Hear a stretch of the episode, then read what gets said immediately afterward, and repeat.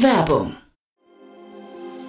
Sei dabei beim HTGF Family Day am 11. und 12. Juni in der Station Berlin. Für zwei Tage voller Inspiration und Business. Tauche ein in ein einzigartiges Netzwerkerlebnis mit bis zu 1500 Teilnehmenden. Erkunde das innovative Seed- und Later-Stage-Portfolio des Hightech Gründerfonds. Lass dich vom vielseitigen Programm inspirieren und knüpfe wertvolle Kontakte. Sichere dir jetzt dein Ticket. Mehr Informationen findest du unter www.family-day-htgf www.ftf.de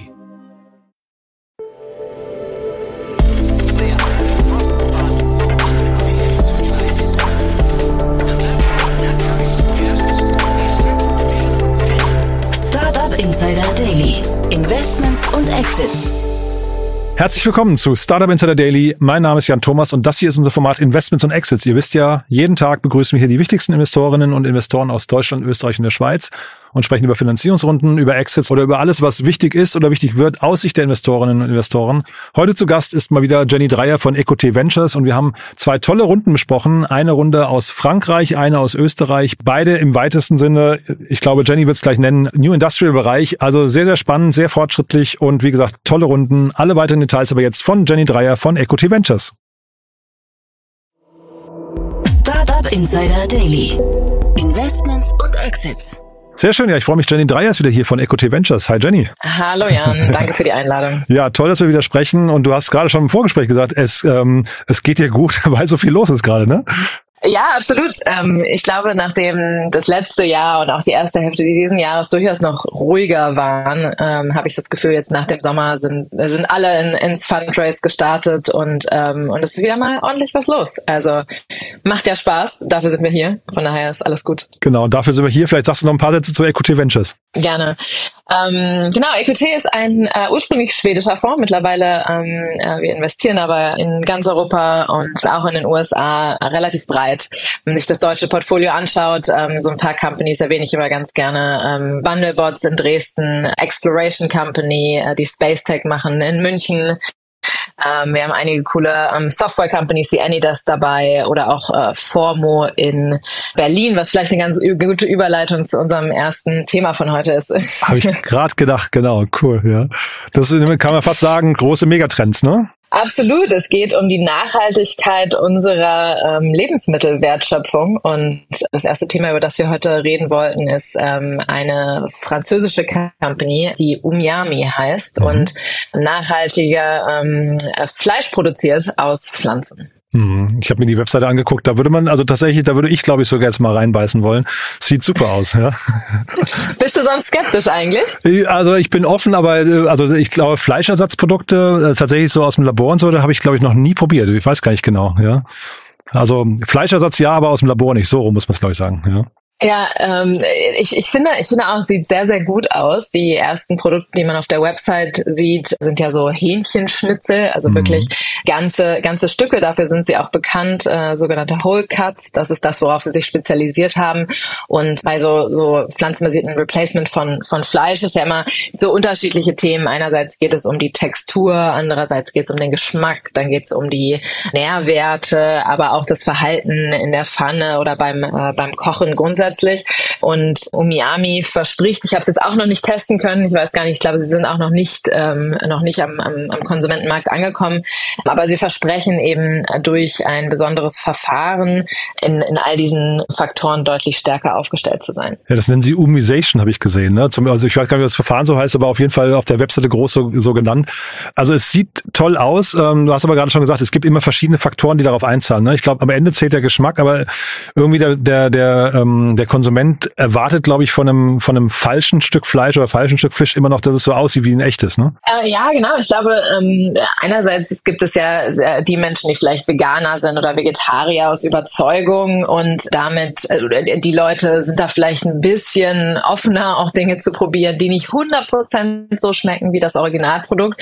Aber einen wirklichen Fleischliebhaber, den überzeugt man äh, wahrscheinlich eher da, also am Ende erst damit, dass so ein Ersatzprodukt wirklich sehr sehr, nah dran kommt an, an das ursprüngliche Produkt. Und deswegen glaube ich, ist das auch für die, für die breite Akzeptanz am Markt ganz, ganz wichtig, dass all diese Faktoren getroffen werden. Ich glaube, Formo, ne, weil wir es gerade angesprochen hatten, eure äh, Portfolio Company, die sehen dann auch relativ nah aus wie Käse, ne? Zumindest so, also man versucht sich schon so, so ähnlich zu positionieren, oder? Genau, ich, das ist auch der Unterschied. Die sind eben nicht pflanzenbasiert. Die nutzen einen Prozess, der nennt sich Präzisionsfermentation, ah, ja, stimmt. der, der wirklich von der Zellzusammensetzung her sehr nah dran kommt an das originale Produkt. Und ähm, die, die Produkte ähm, sind wirklich wahnsinnig gut mittlerweile und, und kommen sehr, sehr nah an, an ähm, die Textur und an die äh, an den Geschmack von echtem Käse heran.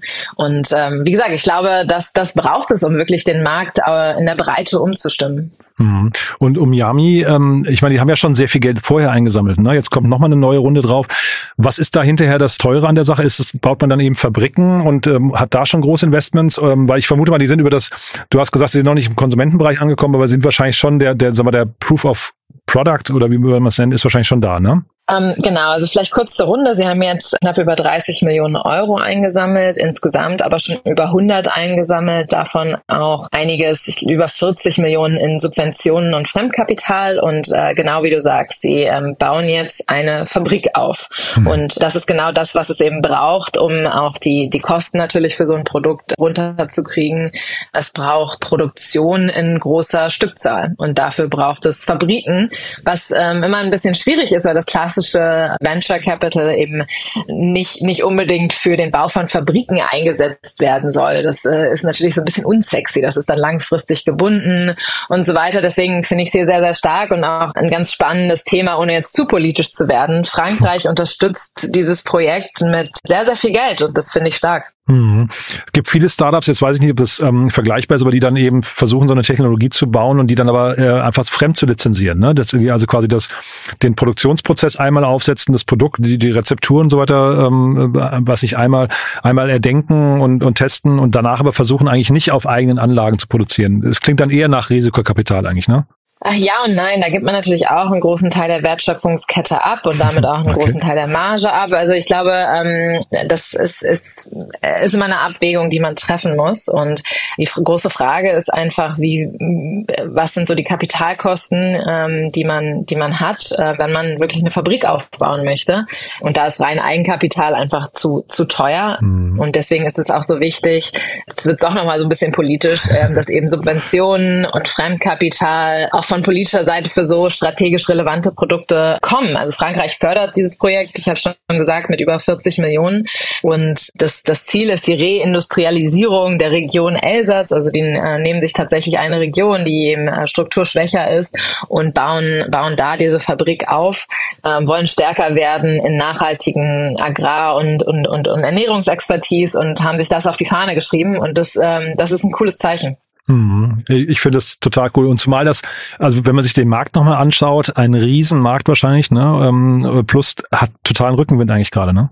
Ja, auf allen Ebenen. Natürlich einerseits aus der, der, der Tierwohlrichtung, andererseits auch aus der Nachhaltigkeitsrichtung. Ähm, zusätzlich, wir, wir werden immer mehr Menschen auf der Welt. Das heißt, Nahrungsmittelknappheit ist ein Thema. Es gibt also ganz, ganz viele Themen, die für eine ja, pflanzenbasierte oder die für pflanzenbasierte Ersatzprodukte sprechen. Und wie gesagt, ich habe es noch nicht probiert, aber wenn das wirklich ähm, so stark ist, das Produkt, und ähm, durch diese ähm, Imitation von Muskelfasern Fasern da sehr nah an das Originalprodukt rankommt, dann hat das, glaube ich, ganz viel Potenzial, sowohl aus der ähm, finanziellen Brille, ja, es ist ein riesiger Markt, aber auch aus der Impact-Brille. Und vielleicht nochmal kurz mal simuliert, die kämen jetzt bei euch rein, haben noch kein Produkt, sondern sind aber nur so im, im, im frühen Stadium, wahrscheinlich einen Ticken mehr als eine PowerPoint-Präsentation.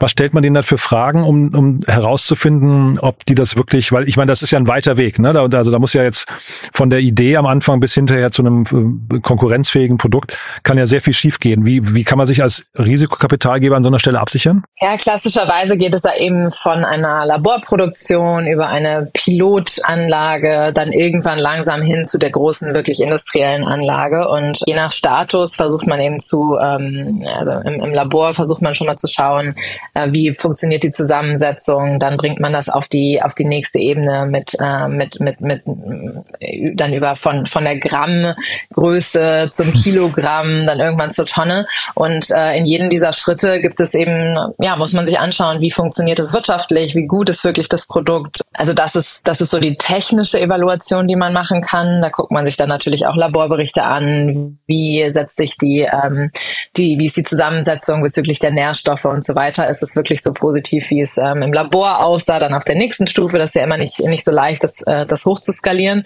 Und dann ist ein riesiger Faktor bei, ähm, bei solchen Themen. Wir haben uns auch hier das ja angeschaut. Ähm, über 100 Millionen haben sie jetzt schon geraced und die sind sicherlich noch lange nicht am Ende angekommen. Also wir schauen uns an, glauben wir, dass, dass das äh, ein Gründerteam ist, was es schafft, große Summen und äh, einzusammeln und ihre Vision international so zu verkaufen. Wobei ich da fast gedacht hätte, dass wenn man an dem Punkt angekommen ist, dann kann man sich auch gute, weiß nicht, C-Level-Ebenen reinholen, die auch vielleicht erfahren sind, vielleicht auch erfahrener als die Gründer, die dann noch so die fehlen Mosaiksteine damit reinbekommen. Ich hätte jetzt fast gedacht, dass die, die Anfangsphase hin zur ersten Fabrik eigentlich die schwierigere ist, oder? Ja, das ja, die schwierigere, das, das, das wage ich mich jetzt gar nicht so äh, zu sagen. Mhm. Aber genau, sicherlich, ähm, das, das las man auch im Kontext von Umiami. Die haben sich jetzt jemanden für die US-Expansion an Bord geholt, ja. einen erfahrenen FMCG-Manager. Ähm, also das ist sicherlich jetzt der Zeitpunkt, wo man da eine, eine andere Ebene äh, noch einzieht und sich viel Expertise einkaufen kann. Aber am Ende das Fundraising liegt immer zu einem großen Teil bei beim Gründerteam und ähm, daran mhm. das Vertrauen daran daran muss man aufbauen. Dann springen wir mal zum zweiten Thema, das du mitgebracht hast. Wir, wir bleiben ja so ganz, ganz grob im gleichen Space, ne? Äh, auch wenn es natürlich jetzt eher eine, eine, Software ist hinterher, ne? Ja, genau. Es geht um Inoko, Inoko mit Q, ähm, eine Wiener Firma von, von Markus Linder gegründet, ein ganz erfahrener Gründer auch. Und auch die helfen, unsere Lebensmittelwertschöpfungskette nachhaltiger zu machen. Die haben eine ähm, Softwareplattform aufgebaut, die die Umweltauswirkungen von ähm, unseren Lebensmittellieferketten für Lebensmittelhändler ähm, bewertet und ja, ähm, ihnen somit hilft, nachhaltiger zu werden.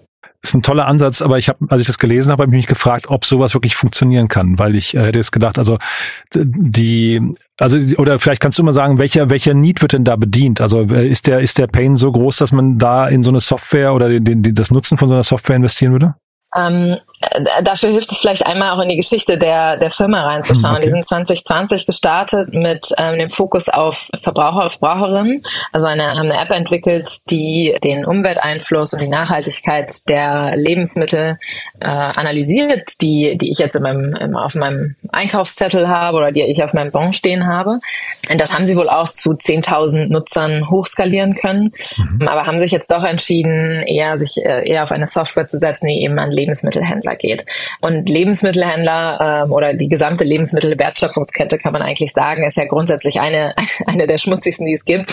Die haben mittlerweile eben auch mehr und mehr die Ver Verpflichtung, und das ist eine Konsumentenerwartung, dass die ähm, Erwartung von anderen Spielern in ihrer Wertschöpfungskette, dass sie nachhaltiger werden und auch eine Transparenz herstellen über die Nachhaltigkeit ihrer Wertschöpfungskette. Da geht es dann viel darum, dass die Lieferanten eben äh, oder die Zulieferer wissen wollen, die die Händler aufgestellt sind sind ähm, und, und so weiter. Und deshalb kann ich mir schon sehr gut vorstellen, dass es da ähm, durchaus eine Zahlungsbereitschaft gibt, weil dieses Verlangen nach Transparenz aus vielen äh, Bereichen auf äh, Lebensmittelhandel zukommt. Und auch hier gab es eine Schlüsselpersonalie. Ne? Sie haben den Co-Gründer von Runtastic mit an Bord geholt, ne? den äh, Christian K. heißt er, glaube ich. Ähm, auch nochmal ganz spannend, ne? Ähm, ja, genau. Und haben, ähm, also ich glaube, als Investor ist er, ist er dazugekommen, so. wenn ich das richtig gesehen so. habe. Okay. Also genau, das ist der ehemalige genau, Mitbegründer und äh, CTO von Runtastic, der ist als Angel Investor dazugekommen und auch einige Personen aus so dem FMCG-Umfeld.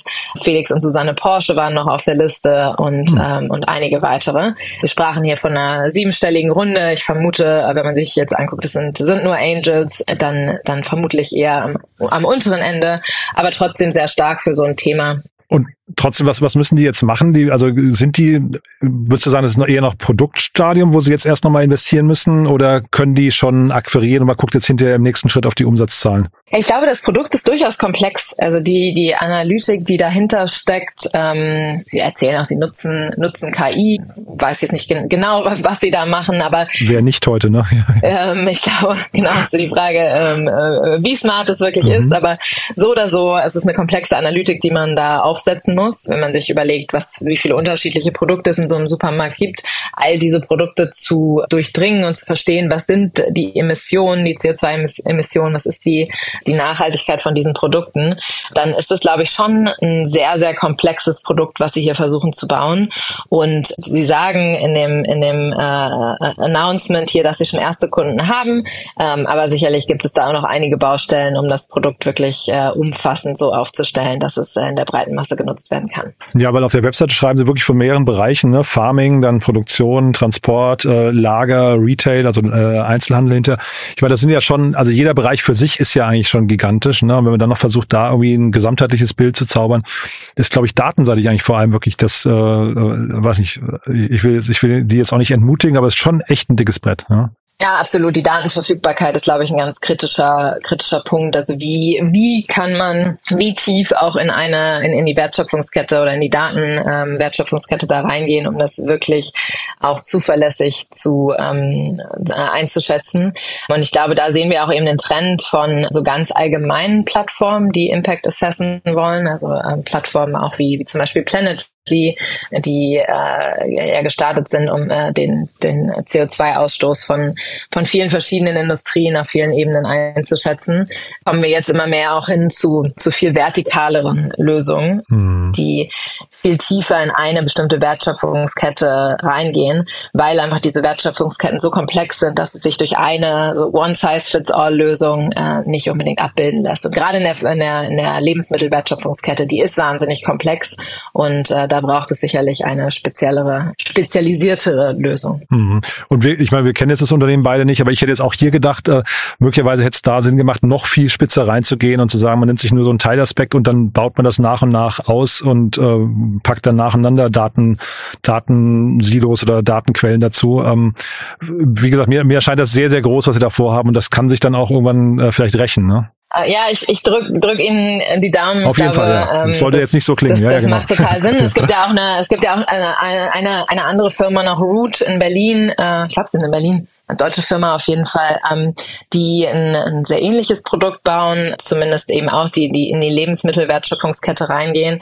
Also das scheint ein Thema zu sein. Der Bedarf ist, ist sicherlich da, aber ich glaube auch, das ist eine riesen Herausforderung, da ein Produkt zu bauen, was zuverlässig ähm, sich mit dieser Daten, äh, dieser Datensituation äh, damit klarkommen kann. Aber ich finde es ja auch immer groß, wenn sich, äh, oder großartig, wenn sich äh, Gründer ein großes Thema vornehmen und aber sich gar nicht beirren lassen und aber sagen, wir kriegen das schon hin. Ist ja irgendwie, das spricht ja auch für, für Gründerteams, ne? Also von daher Absolut. tolle Runde, muss man sagen. Und äh, die, also beide Themen super wichtig. Nehmen wir das nochmal vielleicht als Brücke zu euch. Ähm, man hört ja jetzt hier oder man, man liest ja jetzt schon raus, was, was dich so interessiert. Was gibt's noch für Themen, weswegen man sich bei euch melden darf? Ja, ich glaube gerade so die, die Themen New Industrials nennen wir, so das Sustainable mhm. Industrials, ähm, auch, auch durchaus Dinge, die nicht, nicht nur Software sind. Ähm, das sind die Themen, die mich am meisten umtreiben weiterhin und mir auch am meisten Spaß machen, gerade auch weil wir da in Deutschland einfach im Moment wahnsinnig viele spannende Firmen sehen und spannende Gründer und Gründerinnen sehen, die sich äh, dieser Themen annehmen. Äh, deswegen, ähm, ja, alles, was ein bisschen komplexer ist, durchaus gerne ähm, auch zu mir. Und ich habe rausgehört, falls irgendwie der ein oder andere Politiker zuhört oder Politikerin, die mal so einen kleinen Impuls brauchen, einen kleinen Schubs in die richtige Richtung, die können sich auch bei dir melden. Ja, bitte. Ich glaube, also das, das, das Thema liegt mir durchaus im Herzen, weil ich glaube, da kann, äh, kann Deutschland noch viel, viel mehr machen, dass der, der Staat als Ankerkunde auch für Startups da ist und damit Startups fördert. Über Grants passiert mittlerweile einiges, aber ich glaube, da gibt es noch viel, viel mehr, ähm, was man bezüglich der Startup-Freundlichkeit in Deutschland und, und der Förderung von ähm, gerade so, so kapitalintensiverer Projekte ähm, machen kann. Und da wünsche ich mir in Deutschland schon noch äh, einiges mehr. Perfektes Schlusswort. Jenny, vielen, vielen Dank, dass du da warst und dann bis zum nächsten Mal. Bis zum nächsten Mal. Danke dir, Jan. Ciao. Ciao. Startup Insider Daily, Investments und Exits. Der tägliche Dialog mit Experten aus der VC-Szene.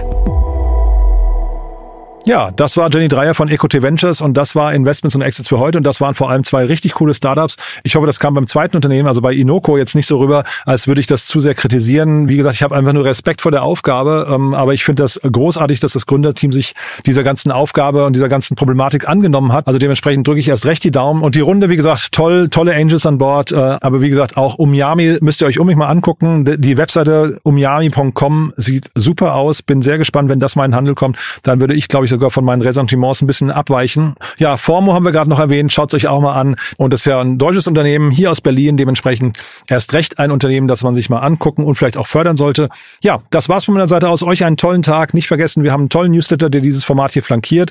Den findet ihr auf www.startupinsider.de und dann einfach auf den Bereich Newsletter klicken. Da findet ihr zum einen unseren täglichen Newsletter, der kommt ja besonders gut an, wird von der halben Startup-Szene schon gelesen. Ihr findet dort aber auch dediziert einen zum Thema Investments und Exits und einen zum Thema Dealflows. Das heißt, wenn ihr ein Startup seid, das gerade auf Kapitalsuche ist, dann am besten direkt mal in diesen Newsletter eintragen. Der ist für Startups kostenlos und der Service ist, ihr könnt dort kostenlos euer Startup präsentieren, könnt erklären, wie viel Kapital ihr sucht und von wem und dann wird der Newsletter von weit über 400 Business Angels gelesen. Ist also wirklich ein tolles Format, kann ich euch nur empfehlen, falls ihr auf Kapitalsuche seid. www.startupinsider.de, das ist die Adresse, die solltet ihr bookmarken. Alle weiteren Informationen findet ihr dort. Ansonsten bleibt mir nur euch einen tollen Tag zu wünschen. Vielleicht hören wir uns nachher nochmal wieder und falls nicht nachher, hoffentlich spätestens morgen. Bis dahin alles Gute. Ciao, ciao.